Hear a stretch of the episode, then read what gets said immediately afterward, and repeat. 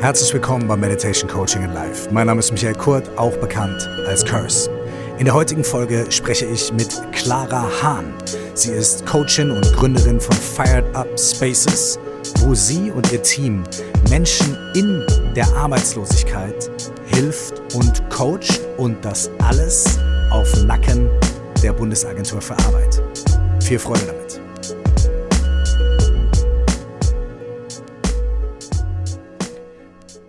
Ja, ich habe es eben gesagt, ganz salopp, auf Nacken der Bundesagentur für Arbeit könnt ihr bei der Agentur, bei, dem, bei der Firma von meiner heutigen Gästin, euch in der Arbeitslosigkeit, bei der Arbeitssuche helfen lassen und coachen lassen. Ich spreche darüber mit Clara Hahn. Sie hat einen sehr ungeraden Lebensweg, über den sie auch ein bisschen verrät und erzählt übers Tanzen, über Musikmanagement, über ganz viele verschiedene Stationen ist sie dazu gekommen zu merken, was ihr in ihrem Leben sehr hilft, ist zu erkennen, dass die Fragen, die sie sich stellt, zu ihrem Job, zu ihrem Werdegang, zu dem, was will ich mal werden, wenn ich endlich groß bin, ja, diese Frage kann man sich natürlich auch noch mit 40 stellen, wenn ich endlich groß bin, was werde ich dann? Dass diese Fragen genau die gleichen Fragen sind, die auch ganz viele andere Menschen umtreiben. Und sie hat für sich eine Antwort gefunden. Sie hat nämlich gesagt, ich glaube, meine Aufgabe ist es, anderen Menschen dabei zu helfen, diese Fragen zu beantworten. Das war ihre Antwort. Ihre Antwort war, okay, andere Menschen bei der Antwort zu helfen. Sie hat daraufhin verschiedene Dinge unternommen und verschiedene Sachen gestartet, von denen sie auch erzählt. Und jetzt hat sie Fired Up Space schon seit einigen Jahren. Ich bin zum ersten Mal darauf aufmerksam geworden, weil ich Instagram-Werbung bekommen habe von Fired Up Space.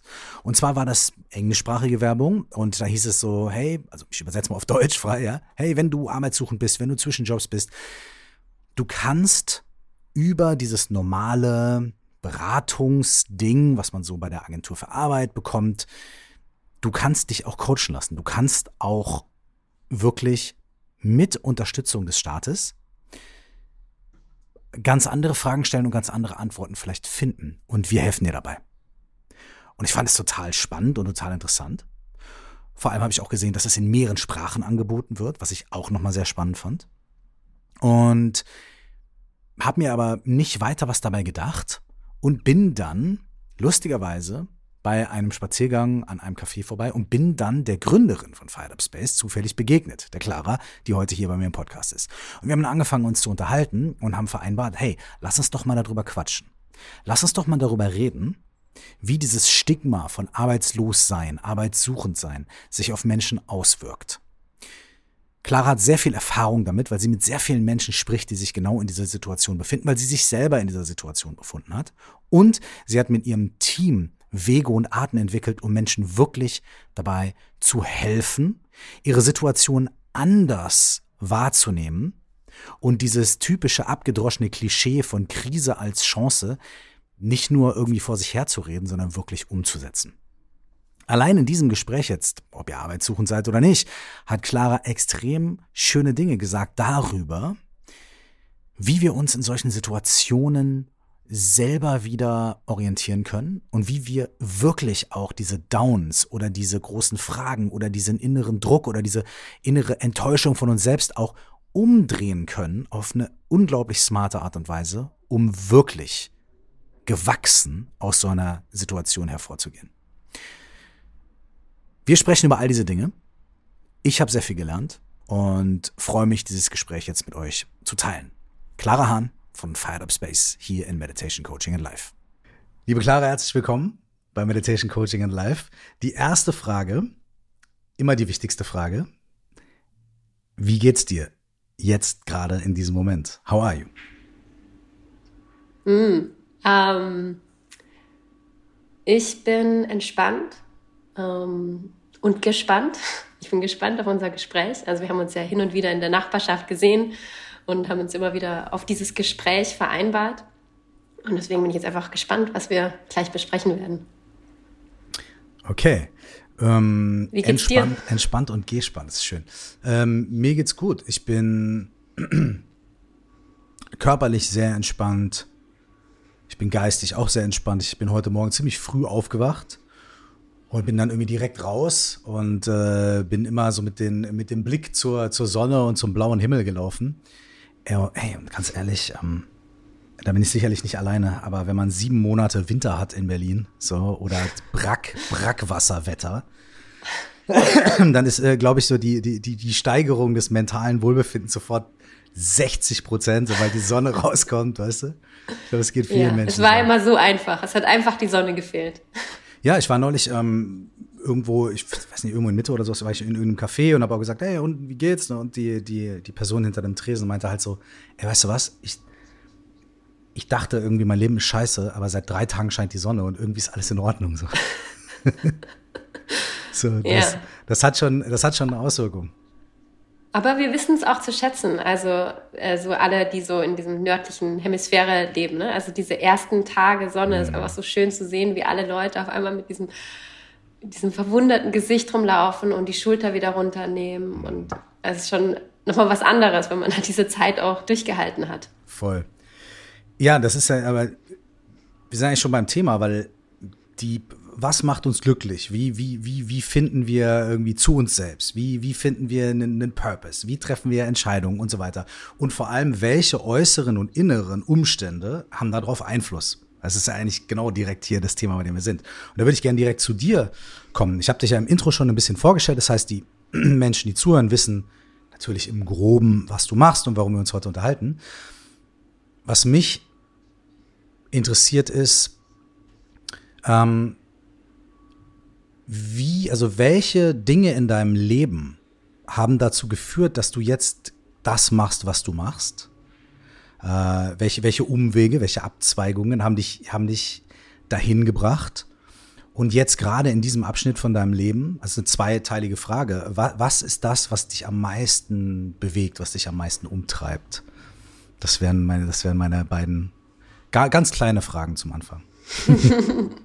und du hast auch noch Glück und du hast große Themen aufgelegt. Ähm, aber ja, der, der Strang, ähm, den ich jetzt aufnehmen will, ist meine ganzen 20er Jahre, also ich bin mhm. jetzt 30, aber so die ganzen 20er Jahre ähm, war ich vor allem äh, lost, könnte man sagen. Also auf irgendeiner Sichtweise hatte ich Schwierigkeiten zu finden, was ich wirklich tun und geben will.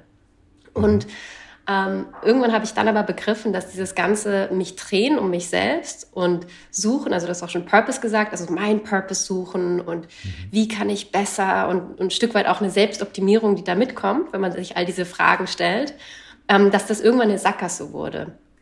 Und dann war für mich der Ausweg, und das ist die Antwort auf deine Frage, warum ich mache, was ich heute tue, mhm. ähm, anderen das zu geben, was ich selber brauche. Und ähm, so habe ich dann entdeckt, dass ähm, es viele Leute gibt, die äh, Schwierigkeiten haben, beruflich äh, das zu finden, was sie gerne machen wollen. Ähm, und habe eben deshalb jetzt diese Agentur erst gegründet und jetzt führe ich die, wo wir Menschen dabei unterstützen in ihrem beruflichen Findungsprozess. Und ähm, letztendlich das, was wir anbieten, ist das, was ich immer brauchte. Mhm. Und aber erst in dem Moment, wo ich mich so ein Stück weit mit den, äh, mit den Augen von mir selber weggegangen bin und eben auf andere geschaut habe, hat sich einiges bei mir entspannt. Wie hast du das erlebt in deinen Zwanzigern? Hast du, hast du so eine, in Anführungsstrichen, reguläre Nummer gemacht, Schule zu Ende gemacht und dann irgendwie geguckt, Studium und so weiter, oder war es ein ganz anderer Weg? Also wie, wie, wie hast du das, was war dein Weg und wie hast du dieses Lost-Sein erlebt? War das auch eher was, wo du dich viel ausprobiert hast? Oder war das eher was, wo du dich weniger ausprobiert hast, weil du nie so richtig wusstest, an was von diesen verschiedenen Optionen kann ich jetzt was knüpfen? Also wie, wie, wie war deine Erfahrung da? ich bin sehr früh abgekommen von dem Highway, von dem normalen Weg. Vom geraden ähm, Von der großen Straße, genau. Ähm, das ist mir irgendwie schon so sehr früh so, ähm, keine Ahnung, ehrlich gesagt schon in der Grundschule sozusagen mhm. aufgefallen, dass es nicht der Weg ist, den ich gehen will. Also ich habe das so sehr früh hinterfragt, so warum äh, fahren wir alle so schnell und am Schluss sind wir in der Rente und dann sterben wir so, kein Bock drauf. Ähm, das heißt, also ich habe schon mein Abitur ohne Schule gemacht, mhm. über so eine Schulfremdenprüfung, also bin so da schon auf Abwege geraten und ähm, bin dann auch dabei geblieben. Also viel Trial and Error könnte man sagen. Ich habe alles ausprobiert, was mich irgendwie angesprochen hat ich habe studiert in Israel, habe Tanz studiert, mhm. ähm, habe hab eine Band gemanagt in, mhm. in Berlin. Ähm, welche Band in New York, du, in Paris. Welche Band hast du gemanagt? Okay, das sind jetzt alles Sachen, da können wir ähm, bestimmt eine halbe Stunde drüber reden. Aber mich, die, die, genau die vier Sachen würde ich gerne einmal kurz aufgreifen. Als erstes natürlich ganz egoistisch, mhm. musikalisch interessiert mich. Welche Band hast du gemanagt? Das war eine israelische Band. Mhm. Ähm, nach meinem Wissen gibt es die auch ehrlich gesagt gar nicht mehr. Also mhm. äh, Day Trick hießen die.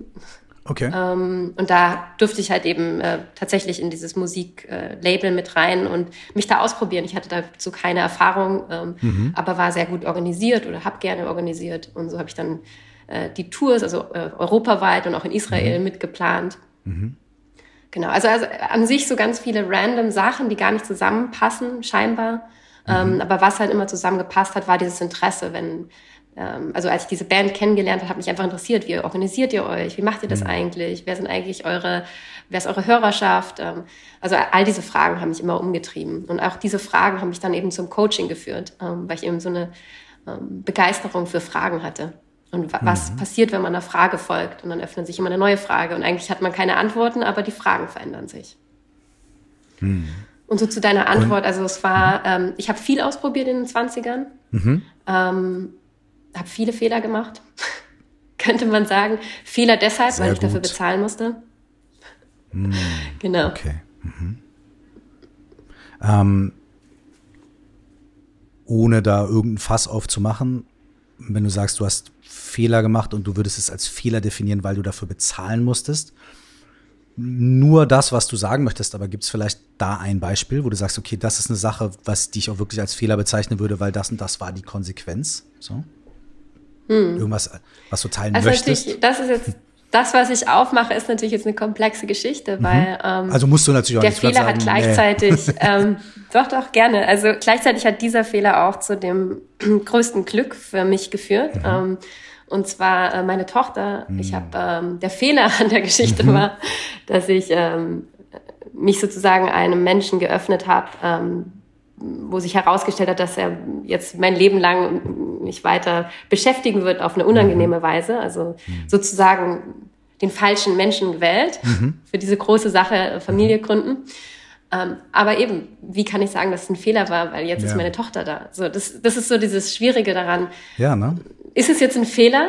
Ähm, ja, ein Stück weit, wenn ich jetzt jemand anderen beraten würde, wenn eine Freundin mich mhm. fragen soll, soll ich mit diesem Typ ausgehen, würde ich sagen, nein, du machst einen Fehler, geh mal nicht mit ihm raus so äh, sieben äh, Red Flags auf der, an der Stelle. Also so rückblicken kann ich das jetzt sehen, aber gut, andererseits ist eben meine Tochter dadurch äh, zu mir gekommen. Hm. Ja, äh, ich bin ja Buddhist, ne? Und äh, oder also ja, wahrscheinlich irgendwie, ne? Und da gibt's ja auch dieses ganz abstrakte Ideechen Karma, was die Leute ja auch total, also jeder legt es ja auf seine eigene Art und Weise aus, ne?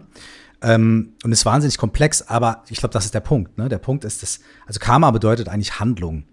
Und die, die, die, das, was dazu führt, dass du diese Handlung begehst, ist ja auch schon Karma, weil da sind ja auch schon tausend Sachen vorher gewesen, die dazu geführt haben, dass du eine Entscheidung triffst.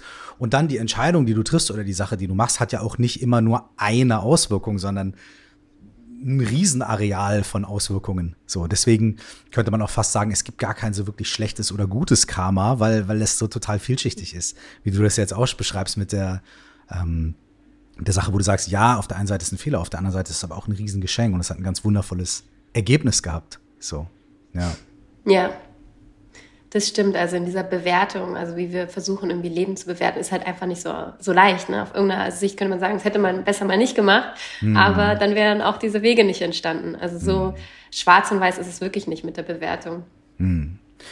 Hast du dann in dieser, in dieser Zeit, in deinen Zwanzigern, selber auch Coaching oder ähnliche Sachen in Anspruch genommen oder Erfahrungen da gemacht, die dich dann dazu inspiriert haben, das weiterzugeben? Oder wie ist das äh, Interesse dann entstanden? Mhm.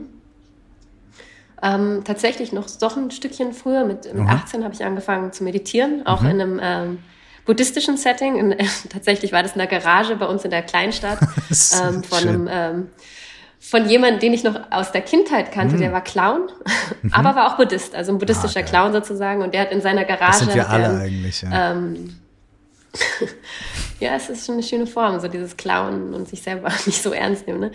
Auf jeden Fall hatte er diese Garage, die auch mhm. wirklich so buddhistisch ausgestattet war mit Figuren und äh, da kamen dann auch äh, Lamas hin, also Rinpoches oder ich weiß nicht, ehrlich gesagt, mhm. schon eine Weile her für mich. Ähm, mhm. Ich bin da nicht mehr mit so verbunden. Da wurde mir auch dann eine Strähne Haare abgeschnitten und ich bin dann ah, auch, okay. habe dann Zuflucht mhm. genommen. Mhm. Ähm, so eben das war so mit 18, da habe ich auch mhm. tatsächlich eine Stunde jeden Tag meditiert, was so eigentlich rückblickend ziemlich heftig ist. Also das schaffe ich jetzt ja, ehrlich gesagt nicht mehr, so wie ich es da geschafft habe. Mhm. Ähm, genau, so mit dem mit der Meditation hat es begonnen. Und dann ähm, war ich immer auf der Suche nach Mentoren, nach Lehrern, nach Menschen, ähm, mhm. die mich irgendwie greifen konnten. Also eben, ich komme aus einer konservativen Stadt, ähm, aus dem Schwarzwald und da hatte ich oft das Gefühl, ähm, Menschen können irgendwie nicht so anfangen mit den Fragen, die ich habe. So, das waren nicht denen ihre mhm. Fragen. Ähm, mhm. Und so deswegen war ich dann immer auf der Suche, wer, wer, wer beschäftigt sich denn auch mit diesen Fragen und, und hatte dann großes Glück, irgendwie so über diese zehn Jahre wirklich immer Mentoren, Lehrer, äh, Coaches zu haben, mhm. mit denen ich dann auch so Wegstrecke verbracht habe. Mhm. Und kamen die dann aus dem klassischen aus der klassischen Coaching-Profession oder waren das eher Menschen, die, wie du gesagt hast, zum Beispiel aus dem Tanz, aus der Musik oder aus dem Buddhismus, also aus anderen Feldern kamen, die für dich dann Mentorinnen, ja. Mentoren geworden sind? Also zu der Zeit, also ich meine, ich bin ja jetzt nicht so alt, aber zu der Zeit gab es diesen ähm, Hype ums Coaching ehrlich mhm. gesagt ja noch gar nicht so. Mhm. Also dann irgendwann, wo ich mich damit selbst beschäftigt habe, habe ich dann auch mal gegoogelt. Also wie, wie heißt eigentlich dieser Beruf? Mhm. Was interessiert mich da eigentlich? Weil es noch gar nicht so ähm, äh, sichtbar war. Also tatsächlich in der Zeit eben, ich hatte einen Tanzlehrer, mhm. ähm, eine therapeutische Freundin. Ich war nicht bei ihr in Therapie, aber mhm. sie war dann so eine Mentorin für mich. Mhm. Ähm, ein Gründer von einer ähm, Universität in Amerika. Ähm, der immer so über Geschichten, also der kam aus dem, äh, aus dem Iran und hat immer so Geschichten erzählt. Also habe ich verschiedene Arten so von, ähm, von Men Men Mentorship erlebt. Mhm. Und dann so ganz klassisches Coaching habe ich dann äh, erst später gemacht, wo es dann auch Coaching hieß. Mhm. Und als du das dann, als du quasi geguckt hast, okay, vielleicht ist meine, also so habe ich das eben bei dir verstanden, ne? dass, du, dass du irgendwann gemerkt hast, okay, vielleicht ist das, wonach ich suche, oder meine, meine Berufung oder das, was, was mir, was ich, ja, das, was ich machen möchte, ist vielleicht anderen Menschen dabei zu helfen, äh, die sich in der ähnlichen Situation befinden wie ich jetzt. Ne? Also so meine Antwort ist mhm. das quasi, also meine Antwort ist das Helfen bei der Frage. So. Ähm, Und, und, und du hast ja jetzt auch schon gesagt, ne, es, es war ja eigentlich auch schon klar, dass, also du hast sehr früh Fragen gehabt, hast nach Mentorinnen und Mentoren gesucht, hast diese auch gefunden und hast ja auch erfahren, wie dich das stützt. Also hast ja quasi selber die Erfahrung schon zehn Jahre lang gemacht, wie hilfreich das sein kann. Wie, wie war dann der, der Schritt oder der, der Entscheidungsprozess, war das so ein Epiphany-Moment oder war das ein, ein, Prozess davon, dass du gesagt hast, okay, jetzt muss ich mal googeln, wie heißt das überhaupt und wo kann ich das lernen und brauche ich dann ein Zertifikat so, weißt du? Hast du, ähm, mhm. ja. wie, wie, wie war diese, diese, wie war diese Zeit, diese Transformation für dich? Hm. Es war tatsächlich diese Über, der Übergang von ähm, dem Management, von, also hm. Musikmanagement, ähm, wo ich mich viel mit der Was- und Wie-Frage beschäftigt habe. also wie kriegen wir jetzt äh, die Venue voll? Mhm. Was wollen wir als nächstes machen? Ähm, und dann irgendwann kam ich eben drauf, Moment mal, es wirkte mir erst so, so abgetrennt von dem, was ich davor immer alles gemacht habe mit meiner Fragerei. Und dann habe ich gesehen, ja, stimmt, es fehlt nämlich die eine Frage, die Warum-Frage. Warum macht ihr das eigentlich? Mhm. Also Band. So, mhm. warum, warum gebt ihr euch den Stress? Warum stellt ihr euch auf die Bühne? Was bewegt euch? Und als ich diese Gespräche hatte äh, mit dem, mit dem Leadsänger, ähm, emotionale Gespräche auch dadurch, weil natürlich, wenn es um, um diesen Beweggrund geht, dann wird es emotionaler, dann wird es chaotischer. Ähm, dann hat sich das Was und das Wie ganz anders geklärt. Davor mhm. war das immer so ein bisschen gestelzt und angestrengt. Ähm, und so kam ich eben zu der Warum-Frage und habe gesehen, okay, diese Warum-Frage macht jetzt nicht nur für Sinnsuche Sinn, sondern die macht auch Sinn fürs Berufliche. Ähm, und das hat dann eben zu dieser Googelei geführt, dass ich dann mhm, rumgegoogelt mhm. habe, so was ist das eigentlich? Wer fragt warum? Mhm. Und äh, so kam ich dann eben auf die Coaching-Industrie, habe mir dann viele angeguckt, äh, die schon im Coaching aktiv waren, mehr in Amerika zu der Zeit. Und dann gab schon natürlich auch ein paar hier in Deutschland. Da habe ich mir angeguckt, was gibt es für Zertifikate, was muss man eigentlich machen, ist es ein geschützter Begriff. Ähm, habe dann auch früh festgestellt, ist so ein bisschen Wild Western, mhm. ähm, die Coaching-Industrie. Mhm. Also ja, es gibt, ähm, es gibt Dachverbände, es gibt äh, bestimmte Zertifikate, die fundierter sind. Ähm, aber letztendlich, selbst wenn man dann einen fundierten Coach findet von einem Dachverband, kann es immer noch sein, dass der Mensch keine Lebenserfahrung hat. So. Mhm. Also das, man muss trotzdem, glaube ich, wenn man sich in dieser Coaching-Welt ähm, bewegt, muss man trotzdem immer noch ähm, selber ähm, einen Kompass bauen mhm. für sich, ähm, was für einen dann da Sinn macht, also was für eine Unterstützung man sich sucht. Mhm. Es ist, ähm, es ist oft so eine äh, Frage, die, die, oder das ist ein Punkt, sehr cooler Punkt, der oft ein bisschen kontrovers diskutiert wird. Genau richtig auch. Ne? Coaching ist kein geschützter Begriff. Was zeichnet einen guten Coach, eine gute Coachin überhaupt aus? Klar, wie du gesagt hast, da gibt es Zertifikate, aber das ist auch nur ein Teil der, der Gleichung. So. Und äh, man hat natürlich immer wieder das Gefühl, dass Menschen, die sich da an äh, Coaches, an Coaching wenden, schon ein gewisses Maß an Eigenverantwortung mitbringen müssen. So, ne? Und das ist, glaube ich, ein ganz, ganz geiler Punkt, wo man auch sagen kann, die Leute fragen ja oft, ja, was ist denn der Unterschied auch zwischen ne, Coaching und Psychotherapie und die und, und soll ich denn jetzt zum Coaching oder soll ich zur Therapie oder soll ich und so weiter, ne? Oder soll ich zum Psychiater, ne? Ist ja nochmal was anderes. Ähm, und irgendwie hatte ich jetzt gerade, während du gesprochen hast, ähm, eine ganz gute Eingebung. Äh, Spiele ich einfach mal zurück, weil eigentlich ist das das, was du gesagt hast und du kannst mir ja auch mal sagen, ob du damit was anfangen kannst. So. Ähm, die Übergänge in den Methoden sind teilweise ja fließend. Ne? Und die Übergänge bei den Themen sind ja manchmal auch fließend. Aber vielleicht ist irgendwie die ein entscheidender Drehpunkt irgendwie, okay, mit wie viel Eigenverantwortung kann ich aufgrund meiner Situation noch irgendwo hingehen und mir Leute aussuchen oder auch Leute beurteilen und so weiter und so fort. Und vielleicht je höher der, die nicht mehr äh, Fähigkeit zur Eigenverantwortung, ne, wirklich der Druck eines, eines äh, psychischen Leidens und so weiter, ne, desto mehr geht es sicherlich in die Richtung von Therapie. Und je höher man sagt, ja, it's fucked mhm. up oder ich habe keine Antwort, aber ich bin noch irgendwie halbwegs selbst ermächtigt und kann noch gucken, ne, dann mhm. wäre das vielleicht eine äh, eher im Bereich Coaching. Ist auch wieder keine ganz cleane Definition, aber du, du arbeitest ja auch, also wir überspringen jetzt vielleicht was, aber kommen dahin wieder zurück. Du arbeitest ja auch mit, mit, mit Menschen zusammen, die sich in solchen Situationen befinden, Neufindungen, großen Fragen, Reorientierung und so weiter. Ähm, spiegelt sich das so ein bisschen mit deiner Erfahrung oder, oder würdest du das anders definieren? Hm. Also ich finde Eigenverantwortung oder den Begriff Verantwortung super wichtig fürs Coaching. Also ich denke, da, das könnte man auf jeden Fall nehmen als Definition. Ähm, wir machen sowas, weil wir eben mit der Agentur für Arbeit zusammenarbeiten, mhm. sprich, das ist alles sehr reguliert. Ähm, wir haben ähm, ein sehr langes, großes Handbuch, was wir machen müssen. Mhm. Und ähm, unter anderem haben wir eine Eignungsfeststellung. Mhm. Also im ersten Gespräch, wir nennen das jetzt mal ähm, nach draußen, nennen wir das Intro-Call. Mhm. Und was darin passiert, ist, dass wir die Eignung feststellen. Klingt ein bisschen hart eigentlich. Mhm. Aber letztendlich gucken wir uns bei der Eignung an, also ist diese Person geeignet für das, was für unsere Maßnahme, für das, mhm. was wir anbieten. Ähm, und da schauen wir uns halt die Motivation und die Eigenverantwortung an. Ist die Person gerade an einem Punkt in dem Leben, dass die ähm, auch äh, bereit sind, Veränderungen vorzunehmen? Mhm. Also können sie überhaupt gerade Veränderungen vornehmen? Weil dafür braucht es ja, also es braucht ja schon Ressourcen, also emotionale mhm. Ressourcen.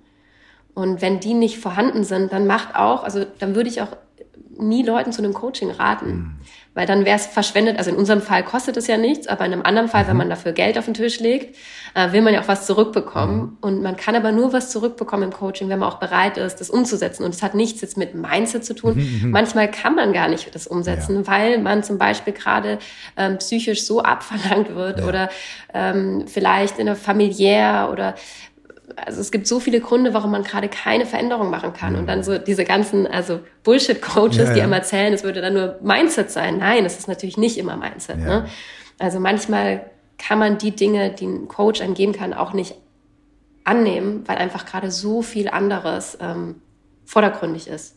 Und dann in unserem Fall wäre, und das klingt jetzt wie so eine harte Ablehnung, wäre aber die Person nicht geeignet in der Denke, ähm, weil sie eben was anderes brauchen. Ja. Und dann sollten sie, auch wenn sie jetzt nichts dafür zahlen bei uns, sollten sie aber ihre Zeit darauf nicht ver verbringen, ähm, wenn sie eigentlich an ganz anderer Stelle gerade Unterstützung brauchen. Mhm. Ey, super wertvoll. Voll gut.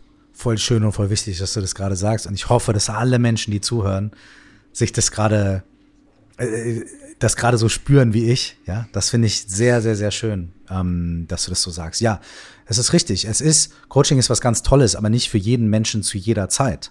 Und, und, ich wiederhole, was du gesagt hast mit anderen Worten, es sei mir hoffentlich vergeben.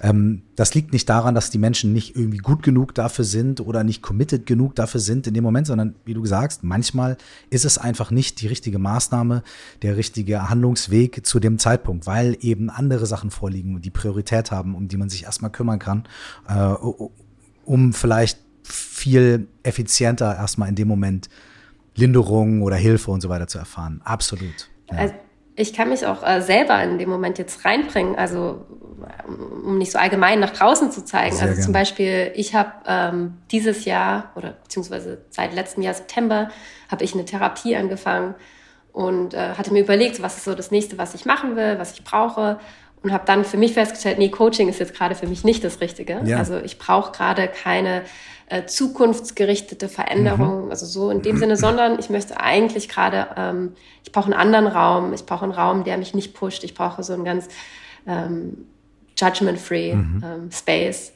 und habe mich eben deshalb für eine Therapie entschieden. Also mhm.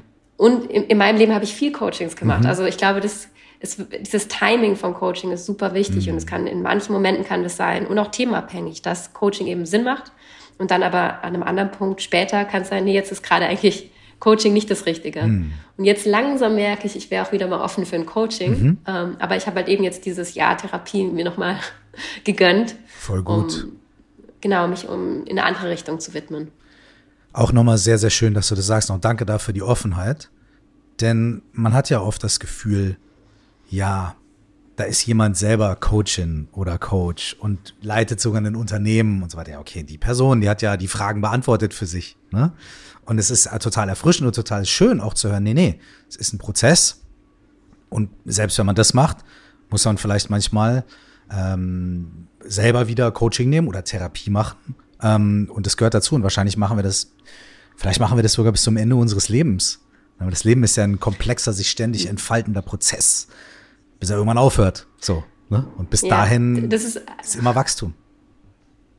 Wenn, äh, wenn sich Coaches bei uns bewerben, ähm, eine Sache, die ich mir angucke oder die ich auch dann abfrage bei den äh, Menschen, die zu uns kommen, bei den Coaches, ist eben, ob sie diese Bereitschaft für lebenslanges Lernen haben. Mhm.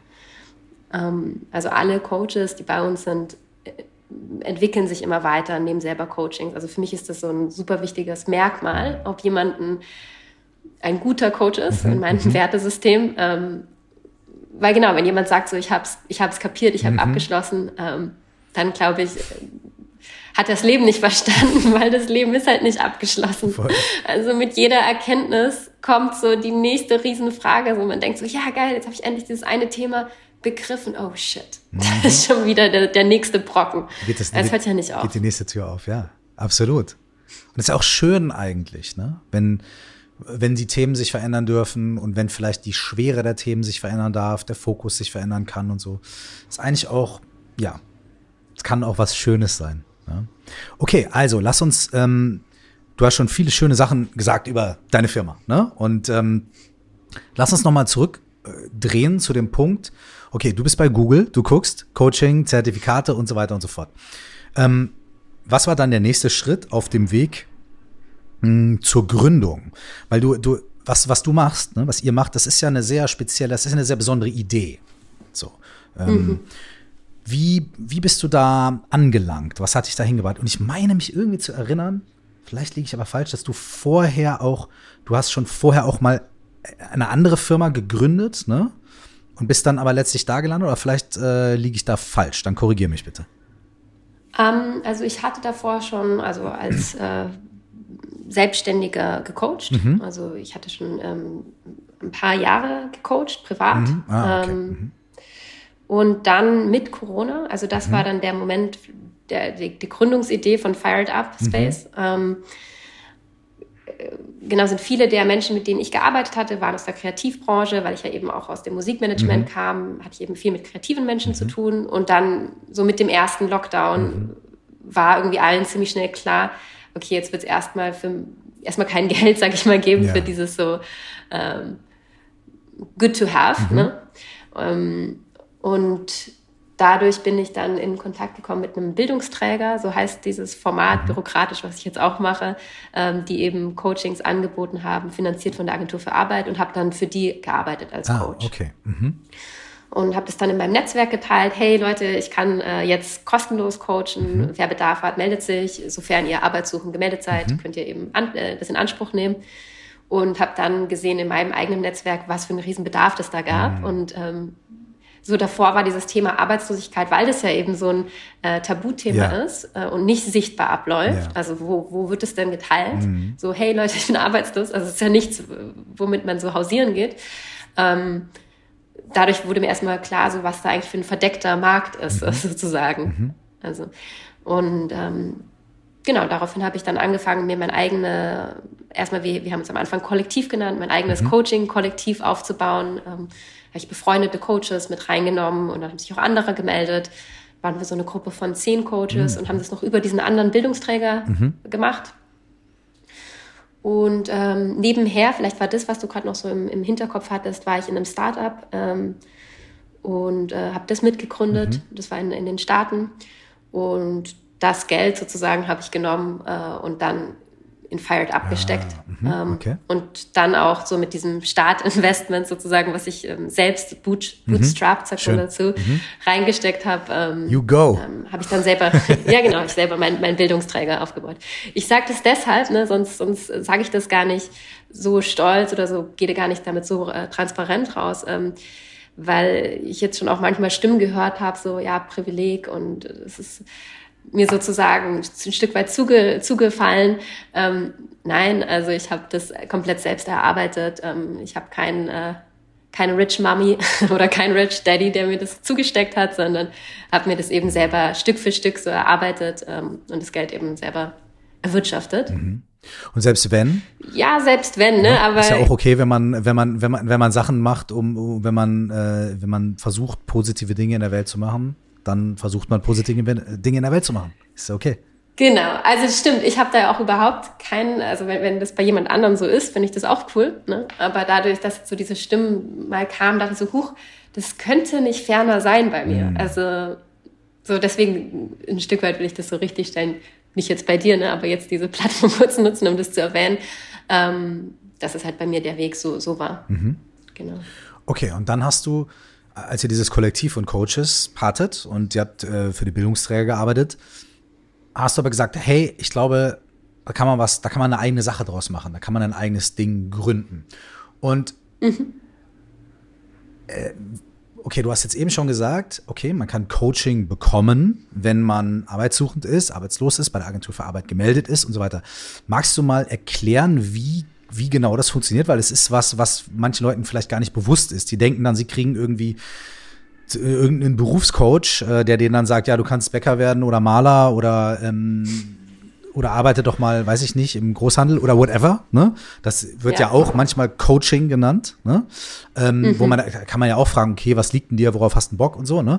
Aber bei euch läuft es ja schon ein bisschen anders ab. Ne? Es ist ja gar nicht so, dass ihr jetzt ein Coaching macht, so wie ich es verstanden habe, um den Leuten zu sagen, okay, dann werd doch mal Weinhändlerin, ja. sondern ähm, ihr habt einen anderen Ansatz. Vielleicht magst du das irgendwie mal beschreiben, wie, wie das funktioniert äh, über die Agentur mhm. für Arbeit und was, was euer Ansatz ist, den ihr anbietet, den ihr verfolgt. Mhm. Ja, also tatsächlich ist es vielen nicht bewusst, wenn die jetzt gerade ähm, Leistungen beziehen, dass sie auch noch ähm, zu, äh, Zugang hätten zu Weiterbildungen, zu Coachings. Ähm, ist leider tatsächlich noch ein bisschen versteckt. Mhm. Wir werben damit jetzt auch so ganz aktiv, um, um das Leuten einfach bewusst zu machen, nicht nur für unser Coaching, aber auch für andere Weiterbildungen, eigentlich wie viele Möglichkeiten man hat in, in so einem Moment, in einer Phase von Arbeitslosigkeit.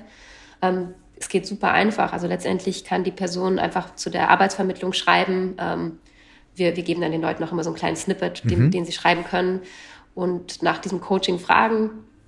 Dann bekommen sie einen Gutschein und den können sie dann eben bei einem Bildungsträger ähm, einlösen. Mhm das war es tatsächlich. Also ah, es ist wow. sehr einfach. Natürlich kann da noch mal so eine Gegenfrage kommen von der Vermittlung. So muss es denn dieses Coaching sein? Mhm. Kann es denn nicht unser Inhouse-Coaching sein? Mhm. Und ja, dieses Inhouse-Coaching ist dann leider oft. Und ich habe das auch erfahren in einer Phase von ähm, Arbeitslosigkeit bei mir.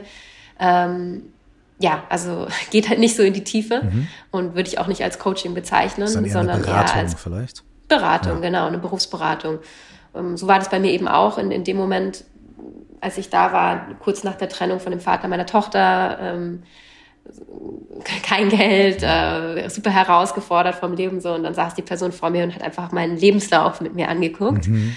Ähm, und ich war die ganze Zeit so, können wir uns mal unterhalten? Also ich brauche einfach gerade ein Gegenüber. Ich möchte, ich möchte darüber sprechen. Mhm. Und ähm, da war das sehr stark an den Lebenslauf geknüpft. Mhm. Und so habe ich dann auch dann entschieden, dass wir mit Fired Up eben unseren eigenen ähm, Träger gründen, wo wir das anders machen. Also wo wir den Menschen in, in den Mittelpunkt stellen. Und der Lebenslauf, also der CV, ist so ein Byproduct von dem Coaching. Also natürlich gucken wir uns den dann an und, und werden da vielleicht das eine oder andere verändern oder anpassen oder das Storytelling ähm, auf den entsprechenden Job äh, anpassen. Aber zu, also an erster Stelle kommt einfach der Mensch. Mhm. Und so wie du auch das, den Podcast angefangen hast, ist so die Frage, so wie geht's dir? Was ist, was ist gerade los für dich? Mhm. Was brauchst du? Was willst du? Ähm, kommt am Anfang. Und dass dann auch irgendwie ein Beruf daraus wird mhm. oder darauf folgen kann, das kommt so beiläufig, mhm. ein Stück weit.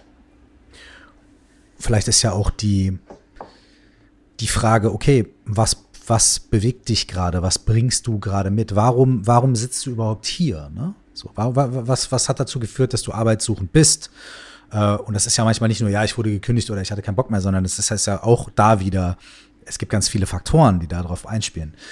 Vielleicht ist ja auch das Bewusstwerden davon, warum bin ich eigentlich hier und was möchte ich eigentlich als nächstes, auch die beste Grundvoraussetzung für den eventuell darauf folgenden Beruf oder Gründung oder Anstellung und so weiter. Denn je klarer man sich ja auch macht, warum, warum bin ich überhaupt hier und was bewegt mich und was möchte ich in der Zukunft vielleicht daraus auch machen, ähm, desto höher ist vielleicht auch die Wahrscheinlichkeit, dass man dann nicht ein halbes Jahr später oder ein Jahr später wieder da sitzt, weil man wieder, weil es wieder mhm. irgendwie nicht geklappt hat, ne? Sondern dass man wirklich etwas nachhaltiger ja.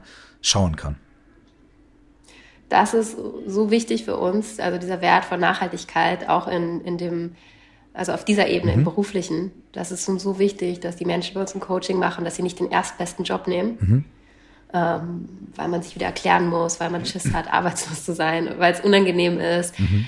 ähm, sondern wir eigentlich äh, machen Menschen auch Mut, diese, diese Zeit auszuhalten und ähm, genau, also eine längere Zeit keine Ahnung zu haben, was als nächstes kommt. Mhm. Ist ja auch schwierig, das auszuhalten, nicht zu oh, wissen, ja. was jetzt kommt. Oh, und dann nicht so das nächstbeste, das, was man schon kennt, zu nehmen. Mhm. Also so, so ich habe meinen letzten Job genommen und jetzt bewerbe ich mich wieder auf den gleichen Job, nur irgendwie heißt die Firma anders. Mhm. Also da ist ja klar, dass dann auch wieder so die, die erste Phase von, okay, es ist neu und dann führt es dann auch wieder dazu, dass man, also dass es nicht passt. So, da gehen wir schon mit den Leuten in die Tiefe und schauen, was, was, was ist das eigentlich, was du willst? Was willst du eigentlich in den nächsten zehn Jahren? Was willst du in den nächsten 20 Jahren? Mhm. Also so ein, so ein Roadmap, also so eine Karte um, zu erstellen von, wo, wo geht es eigentlich für dich in der, in der, in einem größeren Horizont hin? Und nochmal ganz technisch, ähm, gibt es dann eine begrenzte Anzahl von Stunden, die Leute dann irgendwie machen können oder und kann das erweitert werden? Funktioniert das ein bisschen so, wie wenn man bei der Krankenkasse nach äh, Psychotherapie fragt und dann muss man so bestimmte Stunden aufschreiben und so weiter? Oder wie, wie, wie ist das in der Konstellation? Mhm. Also bei uns, wir, unser ähm, Format ist acht Wochen lang ähm, mhm. und genau, in den acht Wochen ähm, haben die, also je nachdem, wie viele sie dann bewilligt bekommen, wie viele Unterrichtseinheiten, das klingt sehr verschult, ist es leider auch vom System auch noch. Mhm. Ähm, aber an sich, wenn, wenn sie das volle Paket von uns bekommen, ähm, dann haben sie in diesen acht Wochen ähm, 32 Unterrichtseinheiten. Also das ist ausreichend Zeit für so ein erstes Coaching. Mhm. Damit kann man schon gut in die, in die Tiefe gehen. Manche bekommen kleinere Formate mhm. bewilligt, also dann haben sie vielleicht äh, zwölf Sitzungen mhm. bei uns. Ähm, dann kann man aber auch immer noch mal einen Folgegutschein beantragen mhm. und, und noch mehr, mehr Stunden bekommen. Okay, aber zwölf Sitzungen ist ja schon mal auch auf jeden Fall eine Ansage, ne? Das ist, da kann man, da kann genau, also da kann bewegen. man auf jeden Fall was mitmachen. Wie lang sind die Sitzungen bei euch? Ähm, 45 Minuten, mhm. aber dann teilweise machen wir so eine Doppelsitzung, mhm. dann ist es anderthalb Stunden. Okay, also die Leute ähm, können das bei euch in Anspruch nehmen und ihr helft denen auch dabei, so die richtigen, die richtigen Worte zu finden. Was, oder bei richtigen Worten dann sind, was, was ist so das, wo würdest du sagen, gibt es was, was, was du immer wieder erfährst, was du immer wieder hörst? Gibt es irgendwie etwas, wo du sagst, ey, sehr viele Leute kommen zu uns und haben ganz ähnliche Themen oder ganz ähnliche Fragen oder ganz ähnliche Ausgangssituation, in der sie sich befinden. Kann man das sagen? Oder ist das total unterschiedlich? Doch, auf jeden Fall. Also ähm, meine Kollegin Amra macht die äh, Erstgespräche, mhm. diese Intro-Calls. Ähm, und, und davor habe ich die gemacht, deswegen kenne ich die auch noch. Aber sie erzählt auch immer so, hey, wir müssten eigentlich die Leute irgendwie alle zusammen in einen Raum bekommen, mhm. weil die, die Stories, die die uns erzählen, sind so ähnlich. Mhm. Und das ist auch so Teil von dieser Erfahrung, arbeitslos zu sein, dass es so sich sehr singulär anfühlt. Man fühlt sich damit sehr alleine. Mhm. Ähm, zum Beispiel jemand, der sagt, hey, ich habe irgendwie, mein ganzes Leben habe ich immer Sales-Jobs gemacht, obwohl ich das gar nicht kann, kein Plan, wie bin ich da überhaupt gelandet. Ich, ich kann nicht schon wieder diesen Job machen, weil eigentlich, warum mache ich den überhaupt? So, das ist mhm. einfach nur, weil ich vielleicht mal BWL studiert habe, sitze ich jetzt die ganze Zeit und mache diese Sales-Jobs ähm, und, und der nimmt dann vielleicht in dem Moment wahr, so er ist damit alleine und er ist irgendwie impostrous oder alle anderen kommen doch klar. Also wenn er auf LinkedIn geht mhm. und da scrollt, dann sind die ganzen Sales-Kollegen alle happy. Warum kann er nicht damit zufrieden mhm. sein? So, und dann hören wir dieselbe Story irgendwie am selben Tag nochmal von jemandem mhm. und denken uns so, redet bitte miteinander, mhm. weil ihr seid einfach nicht allein damit. Wir haben sehr viele Menschen, die ähm, eine Burnout-Erfahrung hatten. Mhm. Also die, die ausgebrannt sind im, im, im Job. Ähm, auch da ist dann diese Erfahrung von, ähm, von Misserfolg oder von ähm, ich habe was falsch gemacht, nur ich komme nicht klar, ich bin zu sensibel auf den Job. Mhm. Ähm, alle anderen sind doch die ganze Zeit am Feierabendbier irgendwie witzig miteinander und nur ich fühle mich irgendwie so ähm, alienated, also so ein bisschen alien, mhm. wenn ich es jetzt so ganz einfach übersetze. Und die Geschichten hören wir immer wieder. Und genau, wir, wir fangen jetzt auch an, so ähm, Menschen zusammenzubringen. Mhm. Zum Beispiel heute ist ein Fotoshooting, mhm. ähm, wo wir ähm, unsere Coaches zusammenbringen, einfach weil wir diesen Austausch gerne wollen. Weil ansonsten, wo, wo, wo trifft man sich dann, weil man arbeitslos ist? Also für alles gibt es irgendwie Meetups, mhm. ähm, aber es gibt ja jetzt kein Meetup, ähm, hey, ich habe gerade keine Arbeit, weil das einfach etwas ist, was uns gesellschaftlich so unangenehm ist, weil wir so stark ähm, Wert über Leistung ja. erfahren. Ja. Ähm, gibt es halt keine, keine Orte, wo man hingehen kann, wenn man halt nichts leistet gerade. Mhm also leistet in Anführungsstrichen. Ja. So, natürlich leisten wir und, und tun super viel, aber wenn wir das gerade nicht an den Beruf knüpfen können. Und auf jeden Fall, also wir haben so viele wiederkehrende Geschichten. Ähm, ja, und, und an sich, also uns bewegt es oder berührt es immer wieder, ähm, dass wir einfach nicht allein sind mit unserem, mit unserem Struggle. Und auch, und erinnert mich dann auch immer in meinem Struggle daran, hey, da draußen ist jemand, nur weil er es ja gerade nicht teilt, der hat den gleichen Struggle. Mhm. Und ich bin, auch wenn sich das sehr, sehr individuell anfühlt und mhm. sehr persönlich anfühlt, mein Struggle, ähm, gibt es jemand, der diesen Struggle auch kennt. Und die Details von den Stories sind ja dann auch total individuell. Und bei der einen Person ist es dann, dann das passiert, bei der anderen, aber die Essenz hört sich so an, als ob die ganz oft sehr ähnlich ist. Ja. Wie, genau. wie wichtig ist in deiner oder in eurer Erfahrung das, was du eben beschrieben hast mit so diesen, diesen Zwischenraum, diesen Zwischenstatus zwischen, okay, ich bin arbeitssuchend, ich bin nicht mehr in der alten Konstellation, ich bin aber auch nicht in der neuen. Wie wichtig ist irgendwie zu lernen, diesen Raum auch eine gewisse Zeit lang halten zu können und nicht direkt äh, nach den ersten Möglichkeiten zu greifen? Ähm, und wie kann man Menschen dabei unterstützen? Also was ich gesehen habe, jetzt auch wenn jemand nicht zu uns zum Coaching kommt, sondern das ohne uns macht, also weil natürlich wir geben ein Stück weit diese Unterstützung, ähm, aber was ich gesehen habe bei Leuten, die ihre Arbeitslosigkeit äh, für sich ganz gut genutzt haben, mhm. ist, dass sie diesen ähm, Start- und Enddatum für sich festlegen. Also dass sie daraus einen, einen Zeitraum machen. Mhm. Dass jemand sagt, die nächsten sechs Monate bin ich arbeitslos und ich werde in diesen sechs Monaten äh, keinen Job finden. Also dieses Festlegen auf so ein Enddatum, mhm. ähm, dass man sich äh, diesen Zeitraum gibt, glaube ich, macht das für einen weniger, ähm, also nimmt zu dem irgendwie so diesen, das Monster geht dann dadurch raus, mhm. weil man weiß, hey, das hat ein Ende, also das hat einen Anfang und es hat ein Ende. Ähm, und in der Zeit darf ich orientier mich orientieren. Also und auch diese Entscheidung zu treffen aus einem, sag ich mal, regulierten, aus einem ruhigen Zustand, in dem ich äh, gut bei mir bin, zu sagen, hey, es ist eigentlich kein Stress, wenn ich bis November, bis zum 15. November keinen Job habe, ist es eigentlich okay. Also finanziell mit dem, was ich jetzt gerade bekomme, kann ich diese Zeit gut überbrücken. Ähm, weil dann, wenn ein Krisenmoment kommt und man vielleicht auf äh, einer Party ist und alle irgendwie ganz stolz von ihrer Arbeit erzählen und man ist dann herausgefordert, dann ähm, ist ja gut, wenn man sich an diesem Datum festhalten kann und mhm. sagen kann, hey, bis 15. November ziehe ich das durch. Das habe ich mir gesagt und jetzt mache ich das auch so.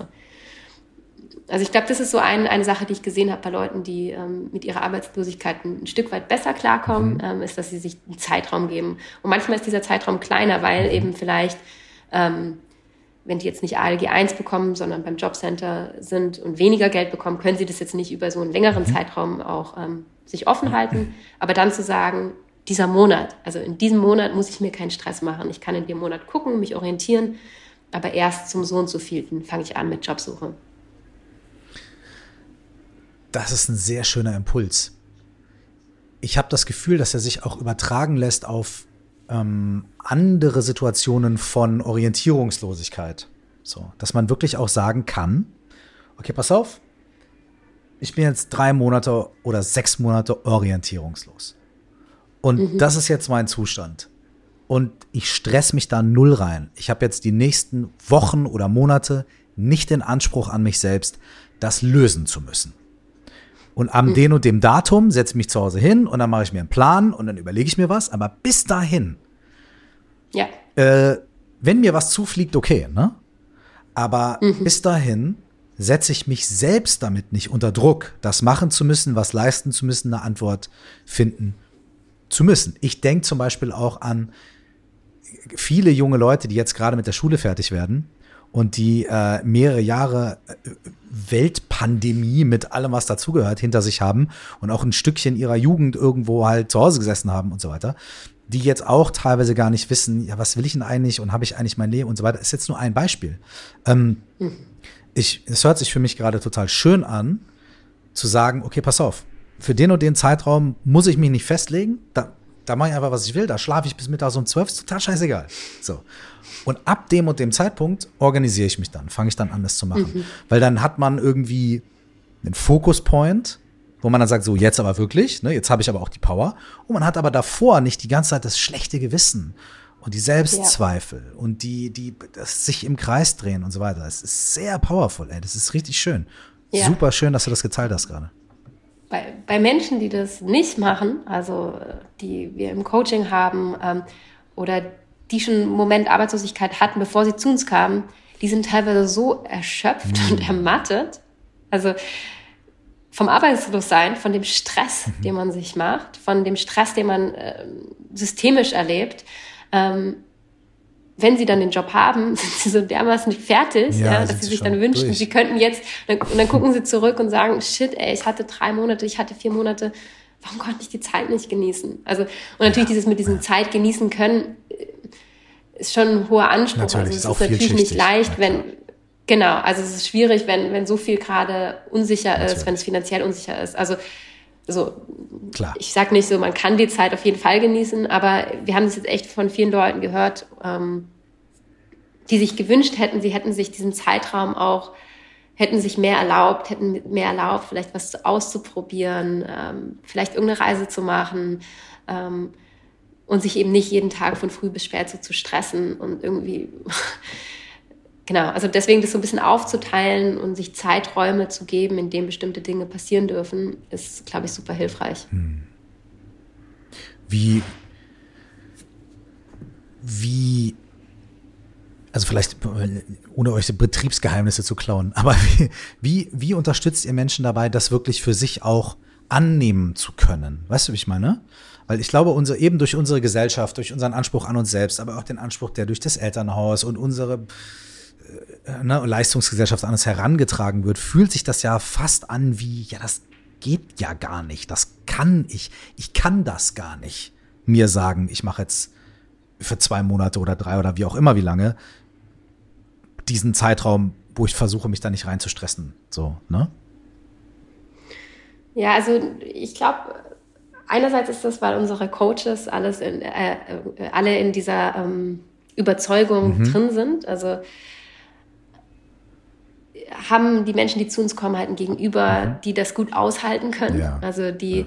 auch mit sich, an sich arbeiten, mhm. dass sie ähm, aus diesem Leistungsdruck selber rauskommen können. Mhm. Ähm, also das sind alles Coaches, die auch schauen, hey, warum, warum kann ich irgendwie das Wochenende nicht genießen? Und dann schauen, warum, was habe ich denn da für einen inneren ähm, Self-Talk, der mir irgendwie erzählt, ich muss auch noch am Wochenende was leisten. Also das sind alles Menschen, die sich eh selbst damit befassen und deshalb das eben besser aushalten können, mhm. wenn du sozusagen vor ihnen sitzt und sagst so, oh, ich mache mir so einen Stress, mhm. die dann damit gut sitzen können und jetzt nicht auch noch denken, sie müssten dich optimieren und dir jetzt schnell einen Job finden. Mhm. Ähm, so wie ich das eben auch ja. eben bei meiner Coachin damals erlebt hat, die dann so einen Stress hatte mit meinem äh, mit meiner Krise ja. und gar nicht diese Krise aushalten konnte und dann schnell eine Lösung finden wollte. Mhm.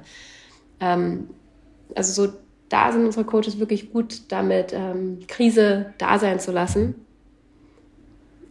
Ähm, also in ihrer eigenen Entwicklung. Mhm.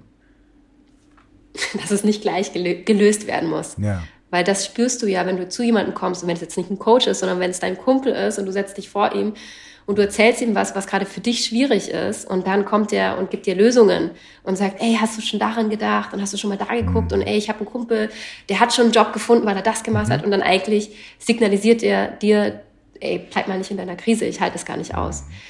So, also das ist so das eine, einfach das Gegenüber, was du bekommst ähm, bei uns. Ähm, ich überlege, wie, wie das sich anders konkret noch abspielt. Ähm, das ist aber schon ein sehr guter aber ich glaube, ja, in dieser, genau, also in, in dieser Überzeugung, glaube ich, steckt halt sozusagen diese, diese Kraft mhm. drin, die wir versuchen in die Welt zu bringen. Mhm. So. Ich bin ja auf, auf euch aufmerksam geworden, bevor wir äh, uns begegnet sind, weil ich tatsächlich auf Instagram eure Ads bekommen habe. Ne? Und damals war das noch so, äh, die Ads waren alle auf Englisch.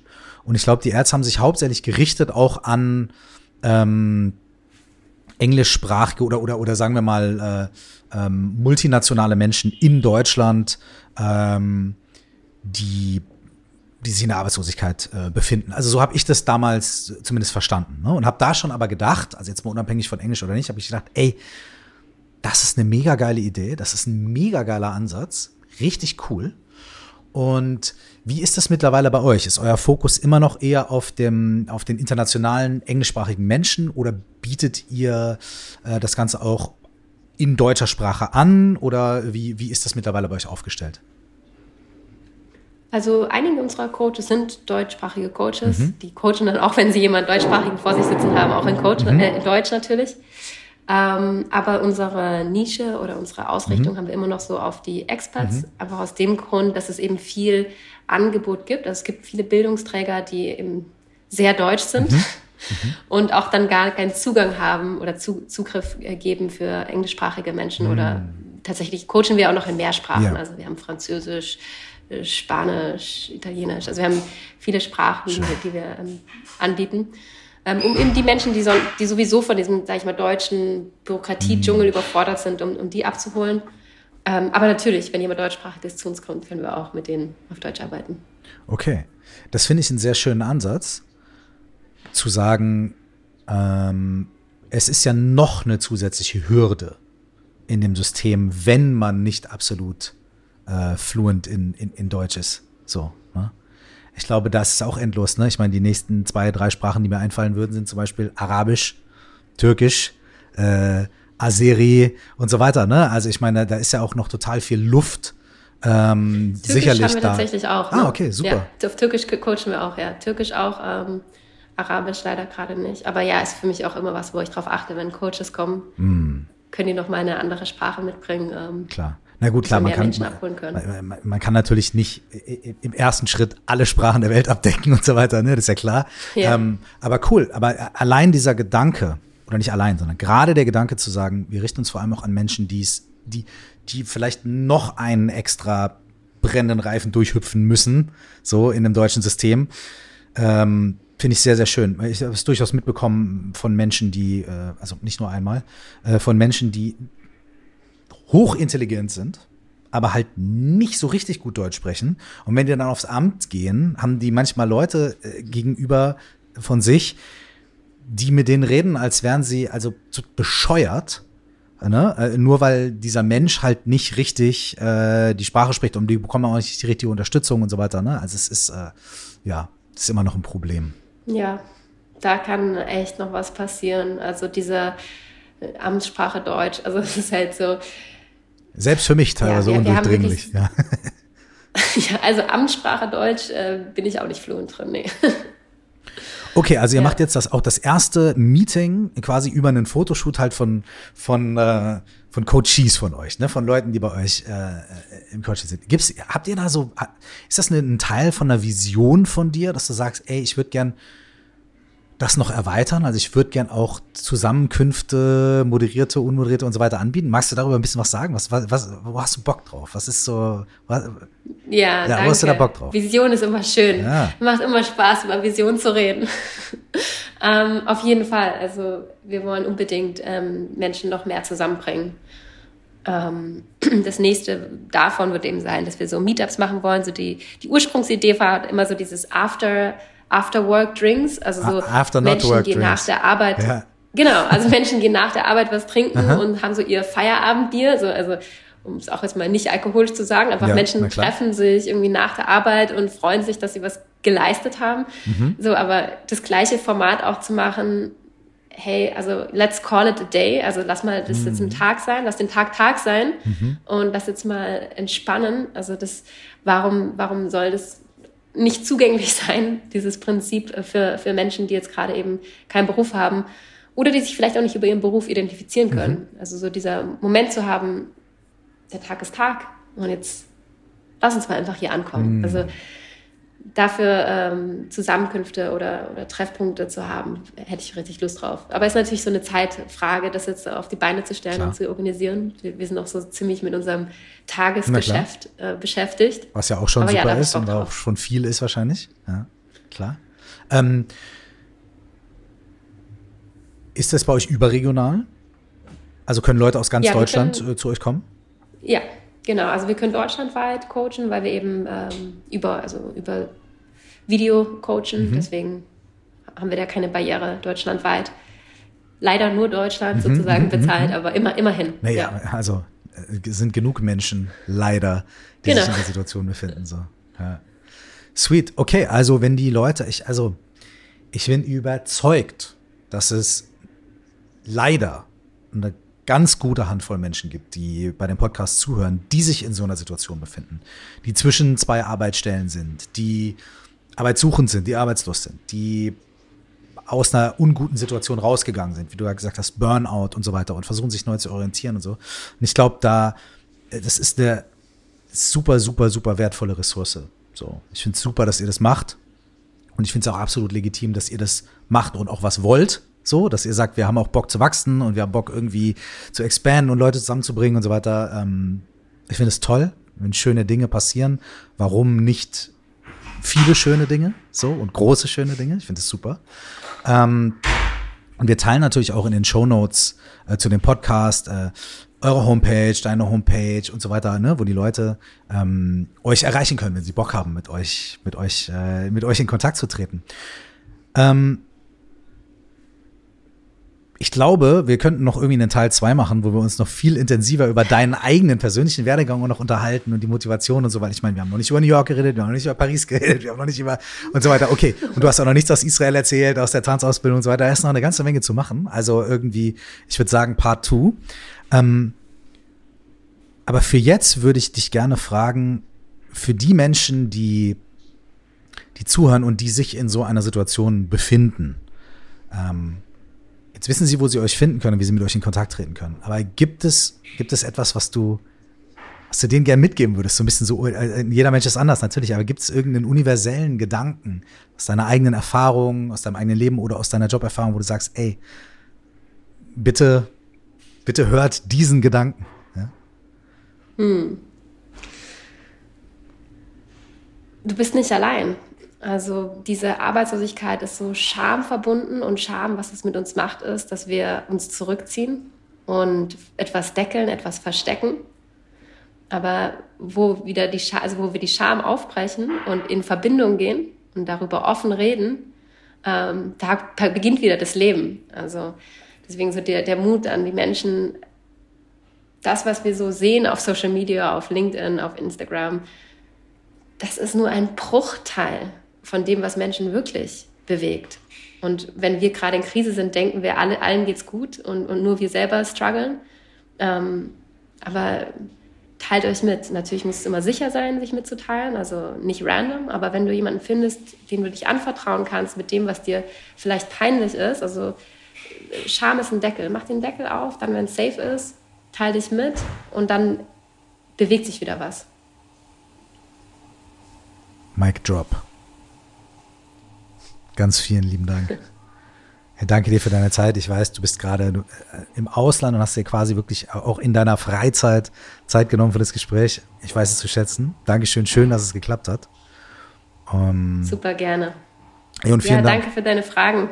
Macht Spaß äh, zu sprechen, wenn, wenn, wenn die Fragen Raum lassen. Vielen Dank. Dankeschön. Und ich habe mir persönlich, ähm, obwohl ich weiß Gott, viel Arbeit habe auf dem Tisch, trotzdem sehr, sehr schöne Sachen mitgenommen. Dankeschön dafür. Sehr bereichernd. Merci. Bis bald. Bis bald. Ciao.